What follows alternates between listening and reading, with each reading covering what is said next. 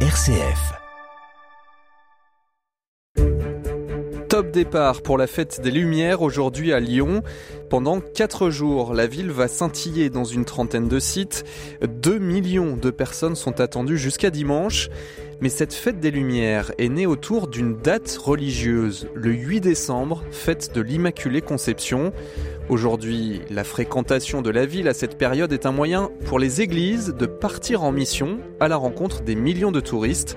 Le 8 décembre, terre de mission pour les églises, c'est notre nouvel épisode de Tempo aujourd'hui. Tempo, le podcast d'actualité de RCF Lyon, présenté par Jean-Baptiste Cocagne.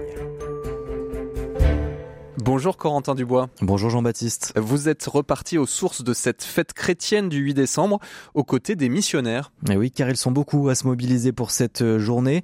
Et donc pour rencontrer ces missionnaires du 8, comme on les appelle, je suis allé les retrouver il y a une semaine à Fourvière. Donc c'est Jean-Paul Baé. Vous avez euh, autour du cou un, un petit collier bleu, c'est ça? C'est le, le signe distinctif des, des bénévoles ici? Oui, ben, disons que sur euh, ce liseré bleu, il y a d'une part euh, ma carte de bénévole et puis aussi quelques clés puisque il y a toujours des portes à ouvrir. Et donc euh, vous serez aussi le 8 décembre un petit peu mobilisé pour, euh, pour la fête des Lumières?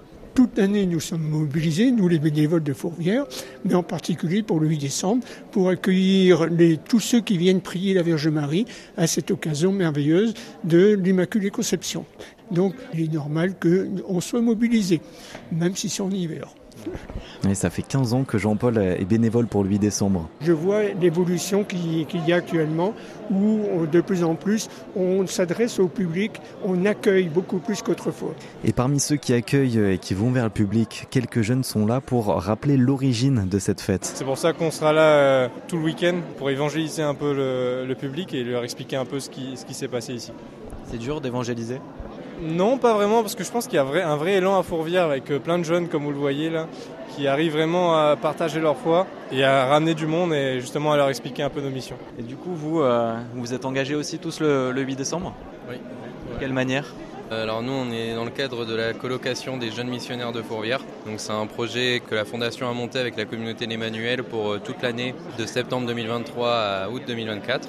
Et euh, dans les diverses missions qui nous sont euh, du coup attribuées, on a celle euh, du 8 décembre. Donc on aura notamment le samedi après-midi tout un stand de jeux et d'animation sur l'esplanade, puis euh, à divers moments euh, d'évangéliser aussi euh, sur le site de Fourvière. C'est peut-être difficile d'évangéliser parfois, de trouver les mots. Euh, Comment vous, vous faites ça? Alors dans un premier temps, déjà on est euh, entouré, on est, bien entouré de gens qui ont l'habitude, on est formé aussi par les prêtres. Et euh, après les mots, en fait, on s'adapte, on est surtout dans un moment d'écoute quand on évangélise. On est surtout là pour écouter ce que la personne en face de nous a, raconté, euh, a vécu, et on compose à partir de ça. Et ce qu'il faut, c'est les aider, eux, à voir comment le Seigneur agit dans leur vie. Et c'est comme ça qu'ils s'en rendront compte. Donc Yves Guerpillon, recteur de Fourvière. Que représente Fourvière pour cette fête du 8 décembre? La Fourvière, c'est c'est vraiment, vous savez que c'est la colline qui prie. Vous savez que c'est Fourvière, c'est le phare de l'évangile. Marie, c'est vraiment celle qui accueille tout le monde. On est dans un lieu catholique et le mot catholique veut dire quelque chose. Il veut dire universel. Donc, on peut dire que Fourvière est un lieu catholique parce que c'est un lieu pour tous. Tout le monde peut venir à Fourvière. Vous savez qu'il y a à peu près 3 millions de personnes qui viennent à Fourvière chaque année. Et donc, pendant ces journées du 8 décembre, des milliers de personnes de toutes conditions, de toute religion, de toute conviction vont venir à Fourvière. Et donc, on est ici pour les accueillir, les accompagner, leur témoigner de notre foi, et puis aussi les encourager à déposer leur fardeau, leurs intentions de prière. C'est pour ça qu'on va projeter sur euh, les tours de la basilique des intentions de prière. Donc, on veut vraiment passer ce message aux gens qu'ils peuvent retrouver de l'espérance ici à Fourvière.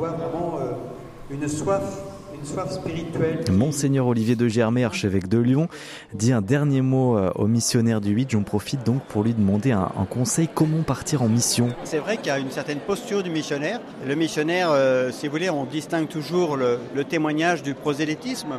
Là, il ne s'agit pas d'être, euh, de faire, de, de mettre de la pression, de, de vouloir imposer quoi que ce soit. S'ils veulent simplement euh, bah, regarder, admirer l'Église, bah, ils admirent l'Église. S'ils veulent entrer en dialogue, eh ben, on est là, disponible.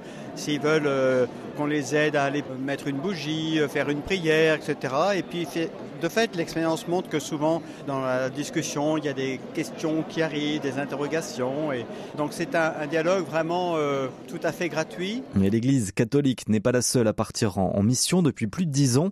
Le mouvement chrétien Jeunesse en mission à Lyon, épaulé par l'association Bible par Internet et la pastorale du Conseil national des évangéliques de France dans le 69, offre des milliers de Bibles aux touristes durant la fête des Lumières.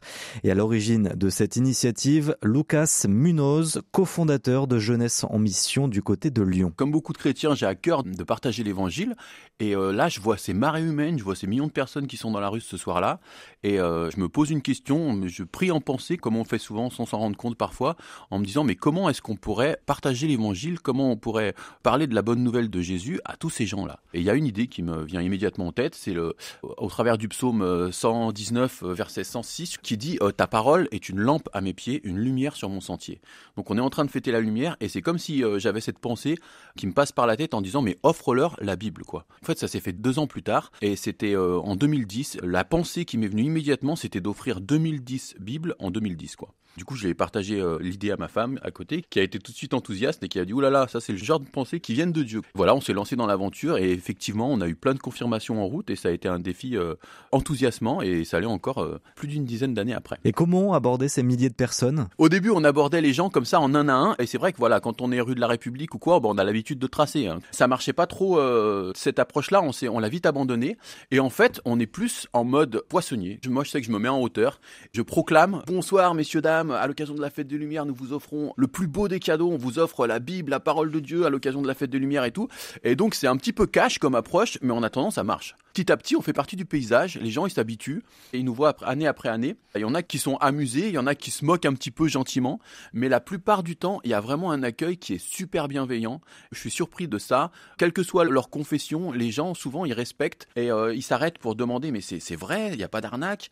Vous l'offrez vraiment. Et du coup, on leur explique que oui, s'ils ont un intérêt minimal par rapport à la Bible, même si c'est juste pour piocher un petit psaume de temps en temps pour avoir un, temps d'encouragement, eh ben on leur offre avec grand plaisir, en leur souhaitant que ce soit une bénédiction pour leur vie, autant que ça l'a été pour la nôtre. Du coup, la plupart du temps, les gens ils l'acceptent ou ils l'acceptent pas. On va, on fait pas de forcing. L'important c'est pas de discuter euh, une demi-heure avec les personnes, mais c'est vraiment juste euh, qu'ils comprennent euh, ce qu'on leur offre et qu'ils partent avec ce cadeau, parce que l'Évangile il parle par lui-même. Merci beaucoup Corentin Dubois pour ce sujet. Le 8 décembre et sa traditionnelle messe des jeunes à Fourvière, ce sera bien évidemment à suivre dès demain soir en direct sur notre antenne à partir de 20h. Mais avant cela, il y aura aussi une émission pour vous faire vivre la fête des Lumières à partir de 19h10. C'est donc à suivre sur RCF Lyon, sur rcf.fr et également sur les plateformes de podcast où vous pourrez retrouver bien évidemment tous les épisodes précédents de Tempo.